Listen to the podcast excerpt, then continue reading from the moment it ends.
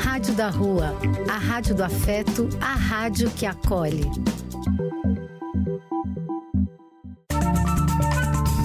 Apoio: Casa de Vó, Banho para Geral e Instituto de Políticas Relacionais. Programa e quem quiser que conte outra. Depois de ouvir uma boa história, é conversando que a gente se entende.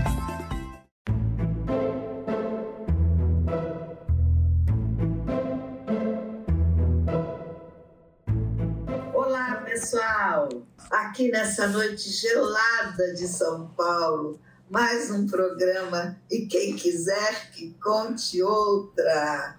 Ru, cadê você nesse frio? Eu tô aqui, debaixo do cobertor, acompanhado de um chocolatezinho quente, porque tá muito frio.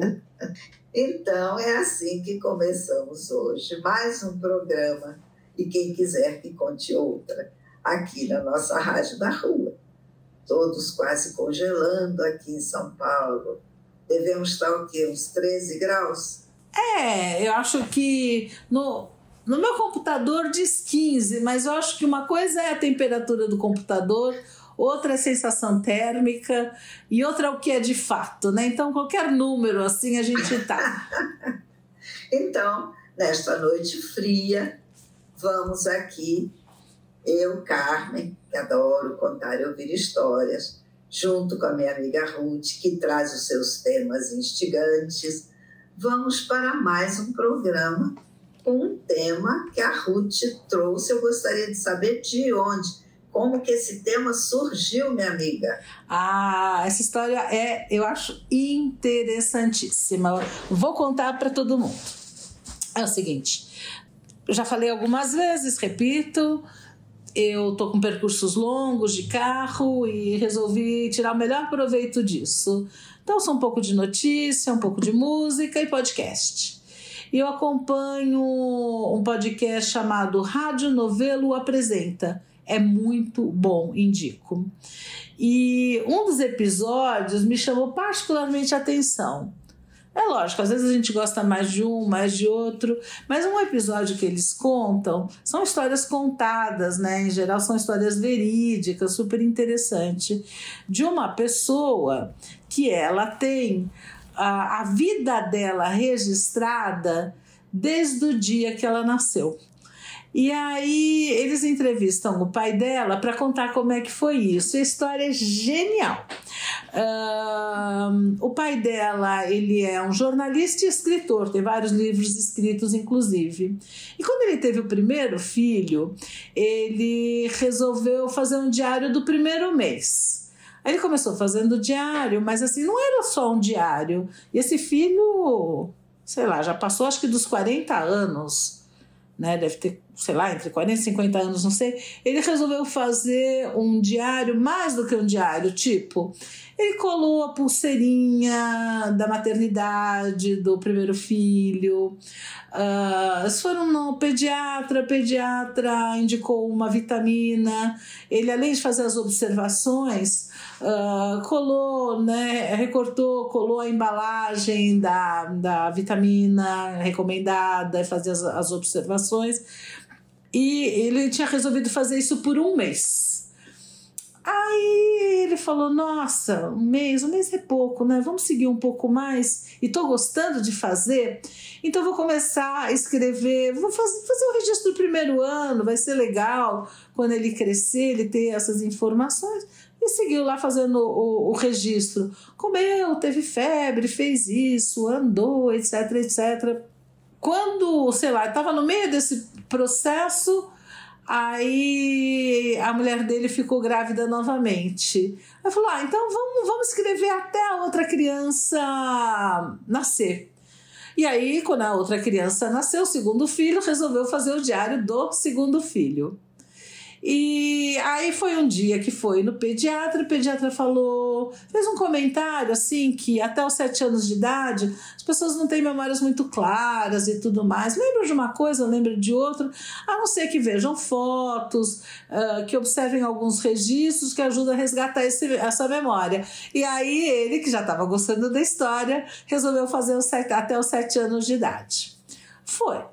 Uh, o tempo passou, não sei o que, chegou nos sete anos, fez a segunda filha, era uma filha, a segunda, também até os sete anos, parou, depois voltou, estava fora do Brasil, voltou para o Brasil, mudou a vida, se separou e casou novamente, e aí teve mais uma filha. E falou: vou fazer o registro. E aí, de novo, começou por um tempo, vou fazer, os outros têm até sete anos, vou fazer também. Quando chegou nos sete anos de idade, nasceu a segunda filha, né, do segundo casamento, as meninas falaram: "Ah, pai, isso aqui tá tão legal, vamos seguir em frente". Aí não fazia mais sentido fazer só o registro das filhas. Ele começou a acrescentar, ele já fazia, mas ele acrescentou muito mais, né? Ele acrescentou, uh, por exemplo, ele, ele assinava dois jornais e ele pegava recortes dos jornais, às vezes com notícia de mais importante, outras vezes notícias pequenas. Tem uma coisa que eu achei super curiosa. Um, por exemplo, ele registrou em algum momento: ah, uh, começou a ser vendido no Brasil kiwi, que até então não tinha kiwi. E a partir desse momento o kiwi apareceu, que é uma fruta que vem, sei lá da onde, né? De Nova Zelândia, começou a aparecer kiwi no Brasil. Até então não tinha né?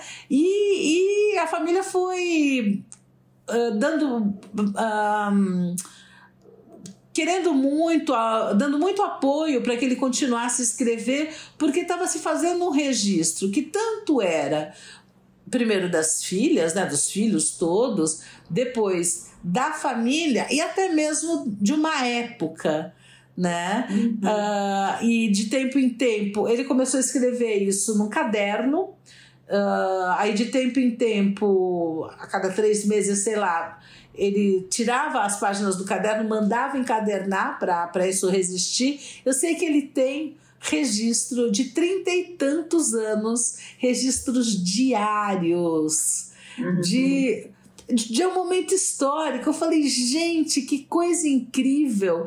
E quando a família se reúne, muitas vezes eles vão lá nesses nos cadernos, como eles chamam, e vão lá olhar um dia, ou como era mesmo aquilo lá, entra lá, como que estavam as coisas em tal época. Uh, por exemplo, quando começou o real, ele foi lá, colou, não sei se fotos, as próprias cédulas do real, ele foi registrando uma história. Super, super, super, super interessante a história. Eu falei, que incrível! Oh, eu gostaria de ter esse registro todo da minha vida. Eu acho que ia ser um negócio bem interessante. Por que não, não conversarmos sobre isso? Bem, tendo ouvido essa história, eu falei: hum, esse é um tema interessante para a gente conversar. Vou pensar numa história a respeito e acho que vai ser bom. Ah, um fato que, des... um fato que desencadeou aí a sua descoberta de um novo tema foi muito interessante. Essa do, do registro, quase um registro histórico da família. Muito interessante. Vamos ouvir a história que eu escolhi? Vamos, agora eu fiquei curiosa. E a que história você chegou depois desse preâmbulo? Vamos lá.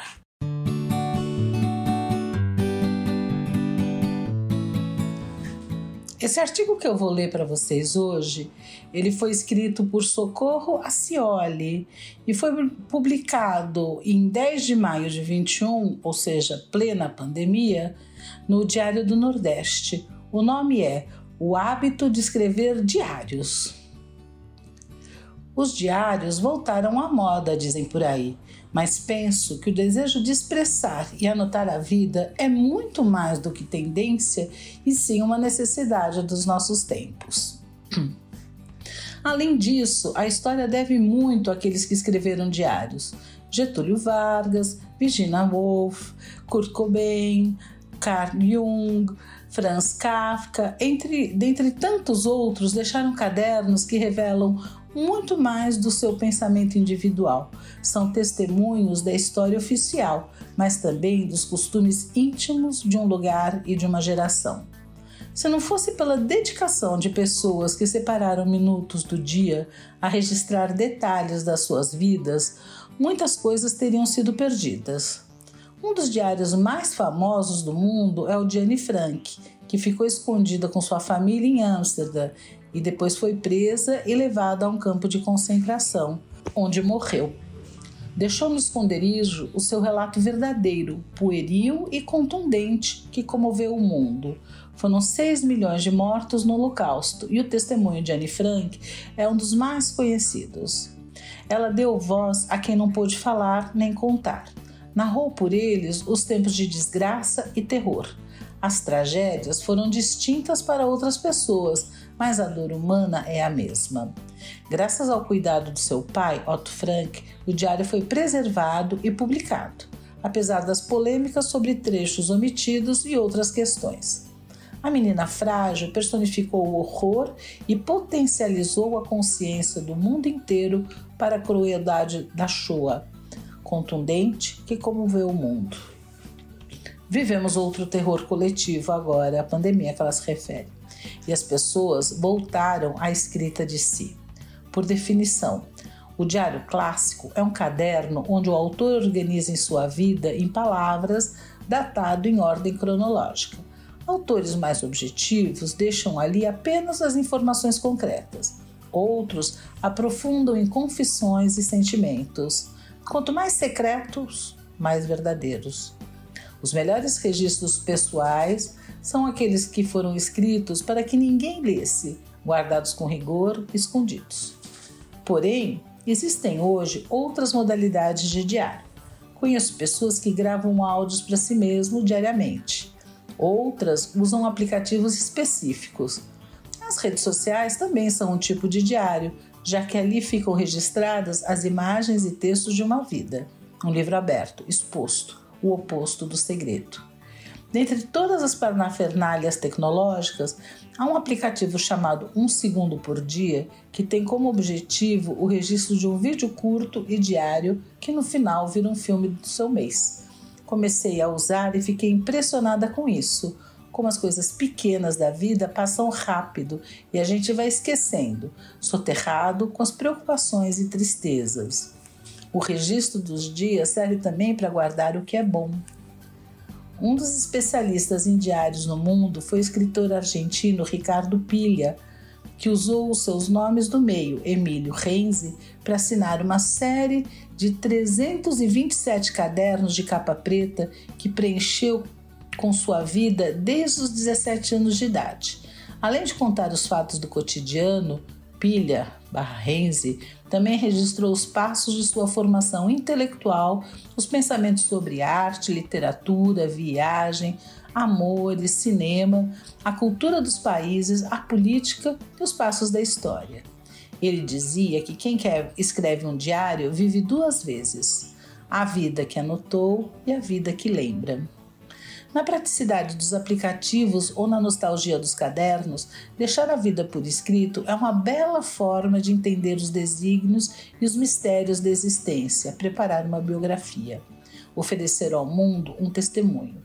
Pode ser que um dia esse registro em caderno, em imagem ou voz seja um grande tesouro para alguém. Guardar o que se pode preservar da vida é um gesto de esperança. Então, dessa história, a primeira coisa assim que chama minha atenção é que, é, que é um artigo de jornal, né? Na realidade, ele foi escrito durante a pandemia. Uh, durante a pandemia, eu não sei, eu acho que as coisas ficaram meio confusas dentro da gente, né? Todo mundo em casa, os dias pareciam meio iguais. Uh, eu acho realmente que o registro desses dias eu não fiz, né? Mas eu acho que se eu tivesse feito, teria ajudado muito a perceber as diferenças, as mudanças, as nuances, porque eu acho que todo mundo passou por coisas e transformações, tivemos perdas, tivemos conquistas né, nesse tempo, e realmente eu acho que o registro faria diferença. Se eu tivesse lido esse, esse artigo na época, eu acho que eu teria feito o registro e teria sido bom para mim. Ah, interessante. Mas é engraçado que eu ouvi a sua história, sem saber ainda desse preâmbulo que você me conta hoje, e a, a primeira coisa que me veio, sempre, né, Ru, eu tenho essa, essa tendência de voltar no tempo. E, e quando eu vi uh, o registro, você manter a memória de de acontecimentos, de situações. Coisa que me veio, eu falei: ah, nesse tema da Ruth, eu vou falar de cartas de amor. Você já falou algumas vezes que eu sou uma pessoa romântica, acho que sou sim. Uhum. Uh, e eu faço parte de uma geração que escreveu e recebeu cartas de amor. Não sei se todo mundo, mas acho que a grande maioria. E, e esse é um registro que fica muito forte, né? É, foi a primeira coisa que me veio. Falei, ah, esse tema merece uma reflexão a respeito de cartas de amor. Quando me veio isso, né, eu imediatamente lembrei das cartas do Dom Pedro para a Marquesa de Santos. E lembrei do poema de Fernando Pessoa, Todas as cartas de amor são ridículas. e, e, esse poema eu acho ele muito especial, porque uh, se você olha para ele de uma maneira assim superficial, desavisada, você acha que ele está simplesmente dizendo que carta de amor é ridícula, ponto. Na realidade, acho que ele está abrindo uma porta de muita sutileza, que é, é cartas de amor lidas por uma outra pessoa que não aquelas envolvidas nesse jogo do sentimento, elas elas parecem bobas ou ridículas. Os apelidos ou as frases, você está me entendendo? Na realidade. É, mas na, na realidade, o que o poema traz é que ridículo é quem acha as cartas de amor ridículas. é, os apaixonados né, se tratam assim, de forma muito. Uh, característica seria o termo, de uma forma muito, sei lá, carinhosa, que olhado de fora não faz sentido, tem que estar dentro, né, para perceber. Sim, sim. E, e há pouco tempo houve a publicação das cartas do Dom Pedro para Domitila, e são, são cartas que até eu li um artigo que dizia que eram 50 tons de demonão. Demonão era como Dom Pedro se chamava nas cartas e a Domitila também chamava ele de Demonão. Então eles fizeram um paralelo com 50 tons de cinza, puseram 50 tons de Demonão. E, e eu achei é, é engraçada a situação, né? O, o imperador assinava as cartas para sua amante Domitila de Castro como Demonão e algumas vezes ele usava também o apelido carinhoso de Fogo Foguinho. e ele incluía nas suas cartas desenhos do próprio pênis ou anexava alguns pelos pubianos. E naquela época, parece que era considerado uma prova de grande fidelidade e compromisso você enviar pelos pubianos nas cartas. E quando ele estava convidando a amante para chegar aos finalmente sexuais, ele dizia: Quero ir aos cofres. então, uh, o artigo que eu vi falava que os arquivos do Museu Imperial de Petrópolis estão repletos de cartas picantes, apaixonadas e escandalosas. E com pelos pubianos. Ah, algumas com pelos pubianos. E certamente uma pessoa que não esteja no clima de sorrir com isso vai achar que eram apenas cartas ridículas. É, as cartas são um tipo de registro, realmente, né? Eu, eu me lembrei, quando você falou agora de registro, de uma série coreana. Você sabe que eu estou na minha fase das séries coreanas. E tem uma, uma, uma série que foi indicada pela minha dentista, pela Thelma, que também é apaixonada pelas séries coreanas. E a série chama A Historiadora. E, e, é, e é interessante a série, porque mostra a Coreia imperial, a Coreia bem antiga, e que o imperador sempre se fazia acompanhar de um grupo de historiadores e eles registravam tudo o que acontecia. Uhum. Era uma forma de você manter um registro né, do que, que aquele imperador estava fazendo, o que, que caracterizou o reinado dele. E os historiadores eram extremamente respeitados e praticamente intocáveis, e havia tanto homens quanto mulheres historiadores. Que tipo de registro era feito? Tudo. Hoje, no café da manhã, o imperador comeu isso, aquilo, aquilo outro, e o, o pajem lá chegou e falou X. O imperador respondeu Y. Uh, na reunião do conselho, o fulano veio do feudo tal, falou isso, o imperador respondeu aquilo. Tudo, registrava-se tudo. E parece, eu até procurei verificar se existia mesmo isso na, na Coreia Antiga, e parece que era um costume que tinha vindo do Japão de tentar fazer esse registro histórico uhum. do, do, reinado e tal. Uhum. Quer então, dizer, era quase um diário mesmo, né? Sim, sim. É, é interessante. E a série começa mostrando a, a mocinha da série, né? Que é uma, uma jovenzinha adiante do seu tempo, que vai um pouco além dos padrões. Interessante. Uhum. E tem essa coisa, para quem gosta de história e dos registros, dá um certo apaixonamento, né? Uhum. Eu lembrei agora dessa, dessa série, A Historiadora. É, e parece que muita gente, muita gente importante, inclusive, diz que é extremamente interessante você manter diários, né?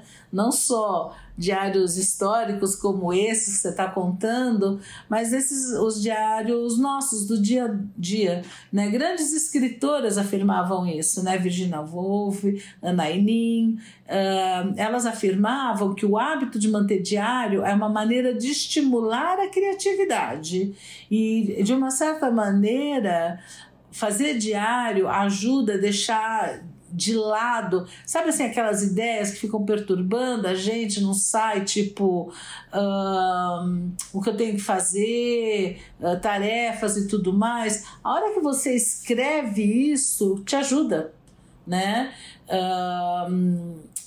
É, vamos dizer assim, isso desocupa espaço da tua mente. E você relatar coisas que te acontecem, né, sobre a forma de, de diário, te ajuda muito no sentido do autoconhecimento. Quando eu, você está falando aí, Ru, eu faço uma distinção entre fazer um diário e fazer uma agenda. Uhum. É, eu não sei se você fez diário quando você era jovenzinha. É, eu fiz diário na adolescência. Né? O meu sonho dourado, douradíssimo, era ter um diário com chave porque provavelmente eu achava naquela época que os meus pensamentos eram uma coisa tão preciosa que eu não, não queria que as pessoas tivessem acesso. Mas, infelizmente, eu nunca tive dinheiro para ter um diário com chave. Hum. Então, eu só tinha um diário, era simplesmente um, um caderno mais grosso. Uhum. Agora, a agenda é quando você lista as tarefas. Sim. Sim, talvez o que eu esteja falando de uma maneira genérica sobre o hábito de escrever, né? Quer é, enumerar essas tarefas da agenda, como você chama, como escrever a respeito de si próprio. O hábito de escrever, né? É, ele é extremamente benéfico ajuda no autoconhecimento, ele desocupa a mente dessas coisas que estão percebendo. Quando você lê o que você escreve, ou mesmo ao escrever, né? Porque nem sempre a mão é tão rápida quanto a mente. Então a gente tem que dar uma organizada nisso. Então ajuda a observar o nosso próprio crescimento, se você retoma depois de um tempo. Um, escrever te ajuda a compreender os obstáculos, as dificuldades. Na hora que você tem claro quais são os desafios, uh, isso te ajuda a, a, a vencer e superar os, os desafios, né? Ou seja, escrever faz muito bem. É, eu, eu acho escrever uma coisa muito, muito especial e até hoje eu gosto de escrever a lápis. Mas por que isso? Grafite bem escuro, macio. Eu gosto muito de escrever. Eu gosto muito do som do grafite no papel. É pelo som? Não só pelo som, né? Eu, eu venho de uma geração que teve aulas de caligrafia. Uhum. E eu adorava, eu adorava aqueles cadernos de caligrafia. Eh, tinha gente que odiava e, eu amava de paixão aprender aquelas letras. Depois a gente aprendeu as letras góticas e fazendo com nanquim. Eu amava aquilo. Então, até hoje, quando eu escrevo, eu gosto, eu gosto de ver o resultado da, da escrita no papel, só pela visualização, assim, sabe, das letras no papel. Eu gosto, me agrada muito, né? Eu, eu gosto muito de, de escrever. E tive a minha época de adolescência de fazer poesias. Na né? adolescência você não escreve, você faz poesia. então vou te contar uma coisa interessante. Uh, na Umbanda, para escrever para o espiritual, você usa o grafite. Você nunca escreve a caneta. Ora, ora. Viva a Umbanda! Olha. Provavelmente por outros motivos, né? É, não sei quais os motivos, mas já estou concordando. Eu gosto. É, eu creio que pela composição do, do grafite, pela própria composição química né, do grafite. Ah, que interessante. Olha só. Que é um produto natural, né? Sim. É, eu gosto, eu gosto de escrever a lápis e com grafite bem escuro, bem macio. Então, porque e se pare... eu vou escrever a caneta, é caneta escrita fina. Então, Gosto da caneta escrita fina. Parece que quando você escreve, né, pensando você que gosta de escrever com, com, com lápis grafite, uhum. uh, que você então está emanando para o universo uma série de coisas. Olha, gostei, viu? Não sabia, não sabia disso, interessante. Eu, eu sempre procuro prestar muita atenção nessas coisas que vêm de tradições muito antigas, né? Uhum. Porque geralmente elas têm um significado que vai muito além do que a gente possa imaginar. Uhum. Eu acho interessante estar aberto para dizer, olha, o que será que significa isso? Por que o grafite? Olha, eu vou respeitar mais a minha paixão pelo grafite. e você chegou a retomar os teus diários, esses que não tinham chave? Ah, não. Eu dei diário com chave para minha neta, né? Eu presenteei vários adolescentes com diários com chave que eu, que eu não pude ter, né? É, não, eu não vou, não retomei o diário mas eu fiz algumas coisas, é, tipo, quando eu fiz aquela viagem, que era uma viagem dos meus sonhos para o Egito, né, eu estava comemorando meus 70 anos e eu decidi fazer como se fosse um diário de bordo da minha viagem para deixar para os meus netos, né, uhum. para a Olivia e para o Fran. E então eu fui tirando fotos e, e eu começo essa história com uma foto minha no colégio, quando eu gostava das aulas de história e adorava o Egito. Né? E achava que um dia eu iria conhecer. Né? E aí depois vou para o aeroporto, aí tem foto no aeroporto, a chegada no Cairo, e, e contando, né? A cada dia da viagem, no, no que monumentos eu vi, o que, que eles significavam, quem eram aquelas figuras. E fui contando uma, uma história da viagem no Egito e acabou virando um livrinho. E eu fiz para a Olivia em inglês e para o Fran em português. O texto é o mesmo, mas eu fiz uh, em inglês e português. E achei que, para ficar com uma boa lembrança para eles, eu deveria fazer com letra manuscrita. De início eu pensei em fazer no computador, que era mais, uhum. mais prático, mais rápido, mas achei que deveria ser com letra manuscrita. Afinal, tantos anos de caligrafia, né? É, e sempre gostando de caligrafia, né? Aí a minha filha caçula, Lili, fez os dois caderninhos artesanais que ela criou, ela fez com a capa com entidades egípcias. Ah, que bonito. E eu registrei nesse caderninho artesanal que ela fez, colei as fotos e tal. Demorei um tempo para fazer, mas foi um tempo que eu pude saborear. Foi como se eu estivesse viajando de novo. Isso que é característico, né? Você falou isso, eu lembrei. É. Você revive aquele momento. Sim.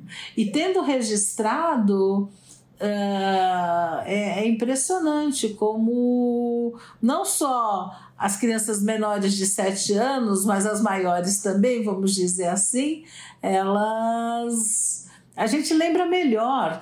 Uh, eu, por exemplo, tiro fotos quando eu vou, em qualquer lugar que me chama atenção. Nem publico nem nada, mas tiro fotos. De vez em quando, quando eu vou ver essas fotos, eu falo, nossa, essa exposição, que lugar incrível!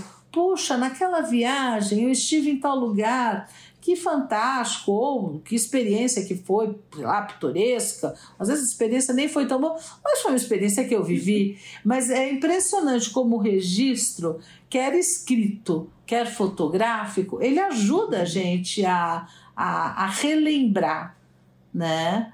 A vantagem do registro escrito é que quando a gente escreve, né, a gente não só está registrando visualmente, mas a gente está contando um pouco até de como a gente estava naquele sentido. Porque quando a gente lembra, a gente já lembra diferente do que era o fato, né?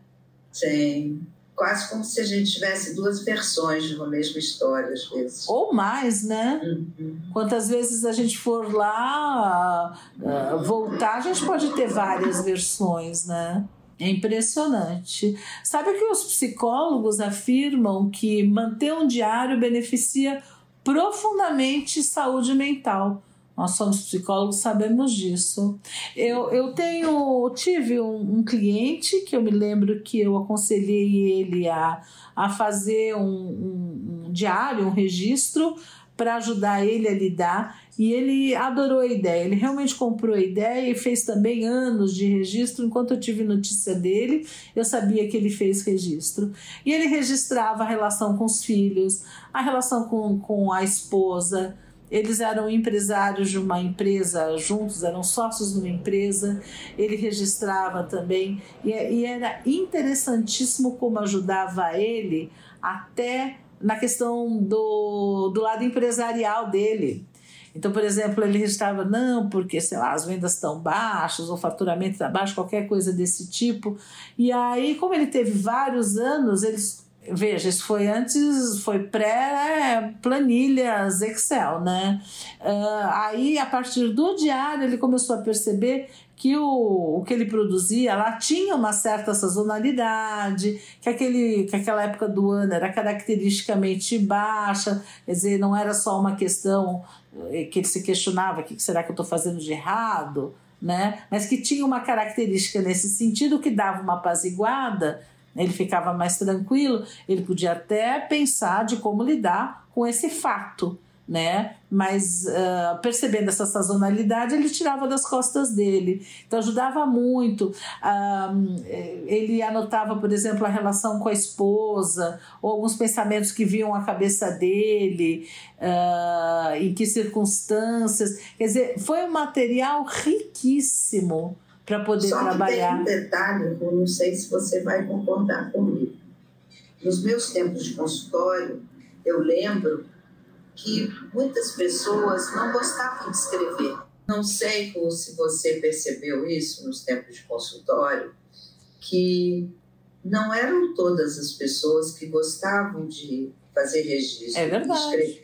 Aliás, eu até diria que, na minha experiência, a grande maioria das pessoas não gostava. É, era difícil encontrar alguém que gostasse de escrever. Porque para você fazer um registro e tal, você precisa gostar de escrever. E acho que cada vez mais as pessoas gostam menos de escrever. É, eu acho que a dificuldade é até um pouquinho maior, né?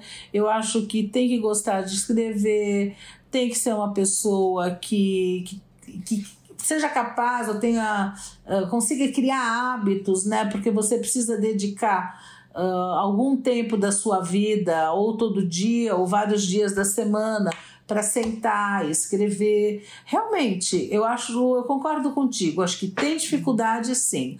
Agora, ainda assim, eu acredito que é extremamente interessante quem conseguir ultrapassar todas essas dificuldades, né? Da escrita, de, de ser organizado, de conseguir sentar com frequência, não só escrever, mas é extremamente interessante você retomar para refletir e tudo mais, né? Eu acho que vale a pena.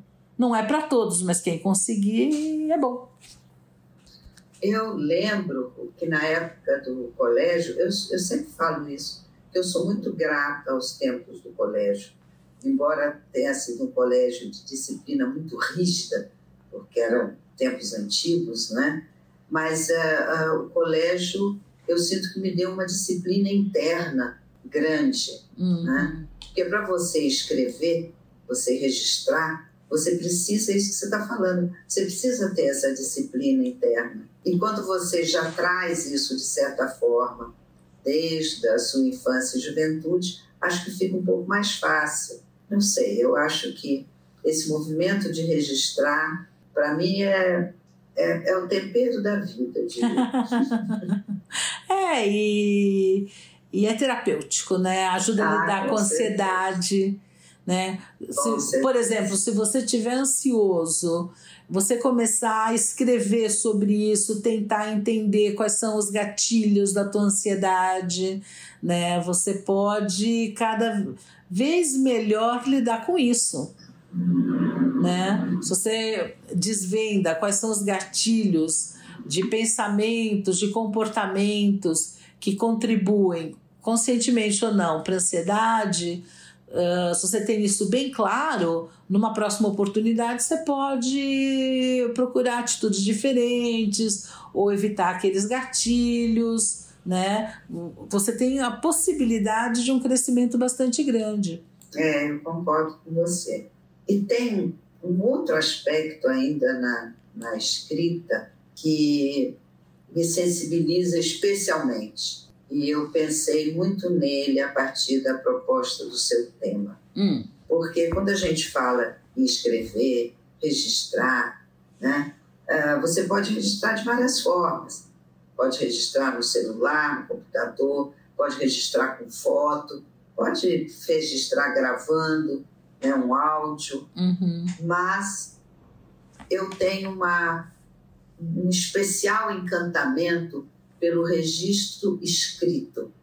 E pelo registro escrito com a letra manuscrita, com a letra cursiva. Né? É, no fundo, eu considero isso é, como se fosse uma arte. O registro é importante, mas quando o registro é feito a, com a letra manuscrita, aí você tem, além da importância histórica do registro, você tem a arte da escrita presente. E isso me veio porque tem dois momentos históricos que sempre me encantaram muito quando eu tinha aulas de história. Eu sempre fui apaixonada pelo Egito Antigo e sempre fui apaixonada pela Idade Média principalmente a Alta Idade Média, o comecinho da Idade Média, né? Uhum. E tem duas figuras que a partir do seu tema, de certa forma, eu, eu desenterrei aqui nas minhas, entre as minhas paixões. E essas figuras são os escribas do Egito Antigo e os monges copistas da Idade Média. Uh, os escribas, eles tinham no Egito Antigo uh, uma função muito importante, porque eram eles que transmitiam o conhecimento de uma geração para outra e garantiam as habilidades, as habilidades de leitura, de escrita e de aritmética para que elas não fossem perdidas. E quando os escribas registravam ah, textos num contexto religioso, ah, registrando hinos, orações e rituais, eh, isso era considerado vital para manter o favor dos deuses. Olha, era, um, era uma profissão muitíssimo importante, né? E o, os escribas escreviam sentados com as pernas cruzadas, um rolo de papiro no colo, e com uma pena ou um pincel de junco, ele desenhava usando pigmentos vermelhos e pretos e escrevia da direita para a esquerda, diferente da nossa da nossa escrita e da nossa leitura, né? E para ser um escriba, que era uma profissão respeitadíssima, o treinamento começava com quatro ou cinco anos de idade. E dependia deles você manter a, a história do Egito e a história de cada faraó registrada. Dependia deles também aqueles desenhos, os escritos hieroglíficos nas paredes dos templos. Então, a figura do escriba, para mim, sempre foi uma coisa muito, muito fascinante. Né? Eles desenvolviam essa arte da escrita. E na Idade Média, a gente tem os monges copistas, porque, como não havia maneira de você uh, editar livros, publicar livros, a única maneira possível era você copiando à mão. Isso foi pré-Gutenberg, né? Pré-Gutenberg, né? começo da na Alta Idade Média. Então, os monges copistas faziam esse trabalho de ou escrever um livro original ou copiar um livro que já existia, tudo à mão. Eles utilizavam penas de ganso e tinturas sobre pergaminhos, que eram feitos de peles tratadas de carneiros ou cabras. Enquanto os egípcios escreviam sobre papiros, que era aquela planta que era trabalhada para para montar o espaço para a escrita, uhum. os copistas escreviam sobre pergaminhos. E uma coisa que é interessante, a gente sempre fala dos monges copistas, mas havia monjas copistas. Ah. havia, sim, senhora, monjas copistas. E uma delas ficou muito famosa, vou falar dela. O, o trabalho dos monges copistas eles eram ilustrados com iluminuras, que eram pinturas que recebiam folhas de ouro que iluminavam a imagem. E as cores que eles usavam eram obtidas de plantas, minerais, sangue e insetos. E o pigmento era misturado com clara e gema de ovo e cera de abelha para poder fixar. Uhum. Né? é, a letra inicial do capítulo ou do parágrafo tinha sempre um tamanho maior do que o restante do texto. Uhum. Muitas vezes essa letra era ilustrada uhum. com arabescos, flores ou mesmo ilustrações de cenas em miniatura. É muito bonito ver quando você olha na, na internet ou quando você tem a oportunidade de ver um texto criado por um copista, eles são verdadeiras obras de arte, né? Uhum. Depois as páginas eram encadernadas e protegidas com uma capa de couro que podia ser decorada com pedras preciosas, pérolas e às vezes ouro. Só que eu aprendi uma vez e eu fiquei fascinada. O professor que estava falando sobre monges copistas, ele falou que as pedras preciosas que eram colocadas na capa não é para enfeitar a capa, é porque se você cola uma pedra em cada em cada extremidade da capa, Uhum. quando você abre o livro, a capa, que é toda feita à mão, toda ilustrada, ela não vai encostar na mesa. Então a pedra está lá não para exibir que é uma pedra preciosa, ela está lá no papel de proteção Uhum. da capa. né? E as mulheres copistas, a gente sabe que elas existiram porque algumas delas assinaram os seus trabalhos. Ah, Não era muito comum, mas algumas mulheres assinaram. E teve uma delas, que é considerada a primeira mulher escritora da Europa, que chama Cristina de Pisano. Ela nasceu em Veneza em 1364, século XIV. Ela se casou, o marido mudou para a França, o pai era médico e astrólogo na corte do rei, então ela teve acesso à biblioteca real francesa e ela estudou, gostava de estudar, gostava de ler. E depois que ela perdeu o marido, com 25 anos, ela foi para o mosteiro e começou a escrever. Então ela era uma copista, mas ela era também uma autora, né? E é considerada a primeira mulher que teve a escrita como sua fonte de renda. hum. E a outra coisa que eu achei fascinante nessa figura é que nas obras dela, de autoria dela, ela defende uma ideia muito pouco difundida na época, século XIV, a ideia de que a diferença entre homens e mulheres tinha uma origem social e não Olha, natural que precursora. muito precursora. Não é? E as mulheres copistas, apenas alguns temas achavam que não era adequado que as mulheres fizessem a cópia dos livros. Então, Quais? só homens que faziam. Quais seriam?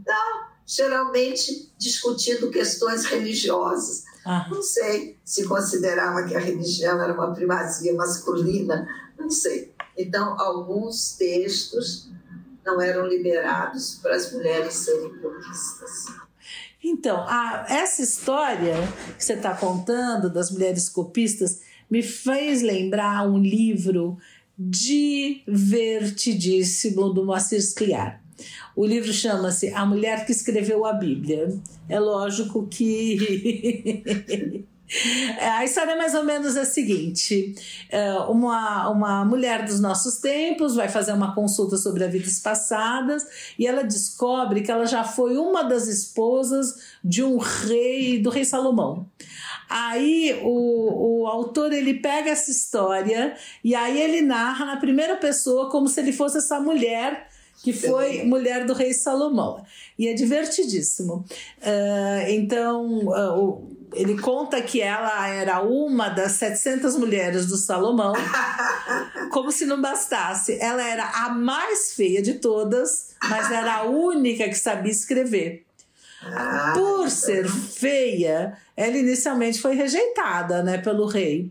Mas quando o rei descobriu essa rara capacidade de ler e escrever, né, na época, Uhum. pouquíssima gente sabia disso, ler escrever, muito menos mulheres, né? uhum. Ah, ele passou a ela, quando ele descobriu essa capacidade que ela tinha, passou a ela a incumbência de reescrever a história da humanidade, principalmente a história do povo hebreu, ou seja, a Bíblia, né? Uhum.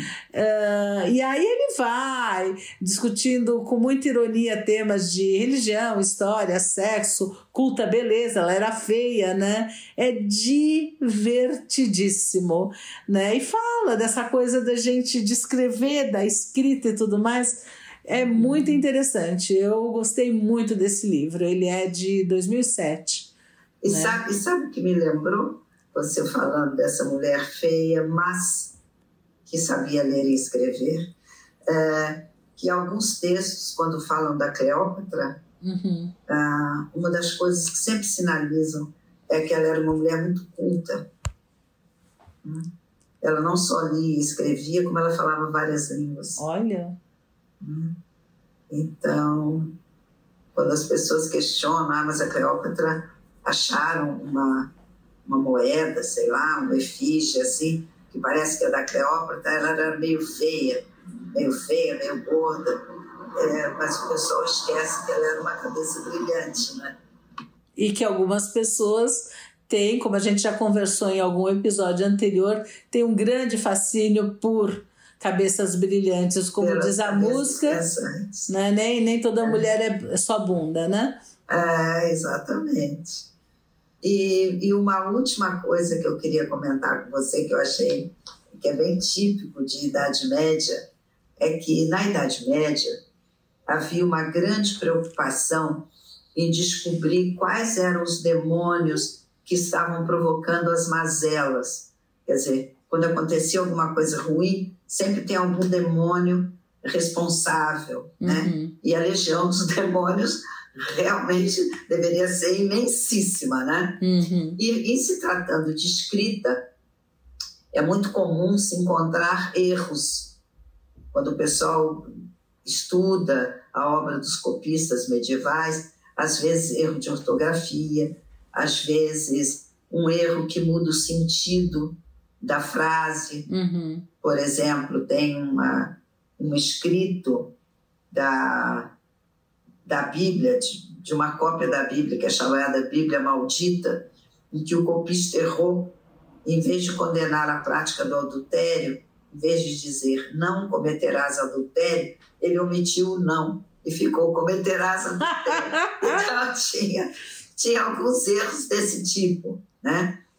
E aí, como era norma você sempre ter um demônio que explicasse as, os erros, os pecados e tal, foi preciso inventar um demônio que responderia por esses erros dos copistas. Qual esse e demônio? O demônio? E o demônio que foi escolhido é o Titivilus, o demônio patrono dos escribas. Essa é muito boa. E o mais, o mais divertido no Titivilus é que ele é como se fosse uma representação do homem do saco. Sabe o homem do saco? Sei. O favor das crianças, uhum. não é? Que pegava a criança, botava no saco e ia embora. O Titivilus era representado como aquele homem né, do mal, carregando aquele saco nas costas, e o saco via cheio de erros de ortografia. Eu nunca tinha ouvido falar desse demônio, mas eu achei muito divertido. Era o demônio do saco. E tanto se falou desse demônio que, a partir do século XV, o Titivilus torna-se o demônio patrono dos escribas, porque ele é que era responsável por incitar os escribas ao erro. A culpa não era dos escribas, era do Tite Vírus. Deveria, eles deveriam ficar muito assustados com essa possibilidade, né? Era é, Idade Média, né? Quando tinha representação, alguma figura representando o demônio, era comum as pessoas é, riscarem os olhos das figuras demoníacas, porque elas tinham medo de olhar para aquela figura e a figura passar a influenciá-las. O demônio era muito presente, uhum. a crença no demônio, uhum. o medo do demônio. Era, ele era mais presente que os anjos, eu diria, viu? Uhum. E hoje a gente sabe que o demônio está dentro da gente, né? Com certeza. Com certeza. Mas se você escrever a respeito, você pode, quem sabe, administrá-lo de forma melhor. É, aí você vai ter a ajuda do Titi Vírus, né? Vamos chamar o Titivilos. Uma última coisa que eu acho interessante, eu que sou fascinada pela escrita, é que há um movimento atualmente de excluir o ensino da caligrafia e substituir as aulas de letra cursiva por lições de digitação. A partir de 2016, a Finlândia, que é considerada referência mundial em educação, tornou o ensino da caligrafia facultativo. Olha. E a Finlândia não está sozinha. Alguns estados dos Estados Unidos, a Alemanha e o Japão já priorizam a letra de forma e os meios tecnológicos. Ah. Eu acho, concordo com os autores que lamentam porque a gente está perdendo a arte da escrita. Hum. Teve inclusive um professor da Universidade de Portland que falou muito lindo. Ele falou que a letra cursiva pode ser substituída pela letra de forma ou por programas que processam texto, mas o que ele teme é que os alunos perderão uma habilidade artística. Ele diz: esses jovens estão perdendo a oportunidade de criar beleza todos os dias. É difícil para mim oferecer um argumento prático sobre isso. Eu não lamento a situação da praticidade. Eu lamento é pela beleza e pela estética. Bonito. Bonito, né? É. E triste. É. Mas fica aqui o nosso alerta. Eu acho que fomos e voltamos, não? Fomos e voltamos, passeando bastante sobre, sobre o tema. E parece que você escolheu uma musiquinha. Olha, eu, se você vai aceitar a minha sugestão, é um clássico do meu querido Elvis, uma letra linda de uma música que chama Love Letters, Cartas de Amor. Não quer contar um pouquinho da letra? Porque fugindo do nosso padrão, dessa vez nós vamos tocar a música no original, em inglês. Né? É uma. Essa música foi composta em 45, 1945, e depois um cara colocou. Era só a música para um filme, depois um cara veio, um compositor, e colocou a letra. E a letra é considerada no, no Hall da Fama das letras de música uma das letras mais bonitas, mais românticas, uhum. né? é basicamente a pessoa dizendo que eu recebi sua carta, uma carta de amor que veio direto do seu coração, e eu não me sinto mais sozinho à noite porque eu tenho a presença, a sua presença através da carta.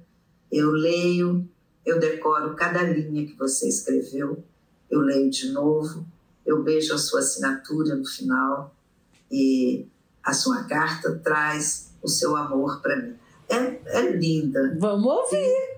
E o Elvis canta maravilhosamente, né? Ru, então terminamos por hoje com meu querido Elvis. Uhum. E quem quiser. Que conte outra. Até a semana, Ru. Até!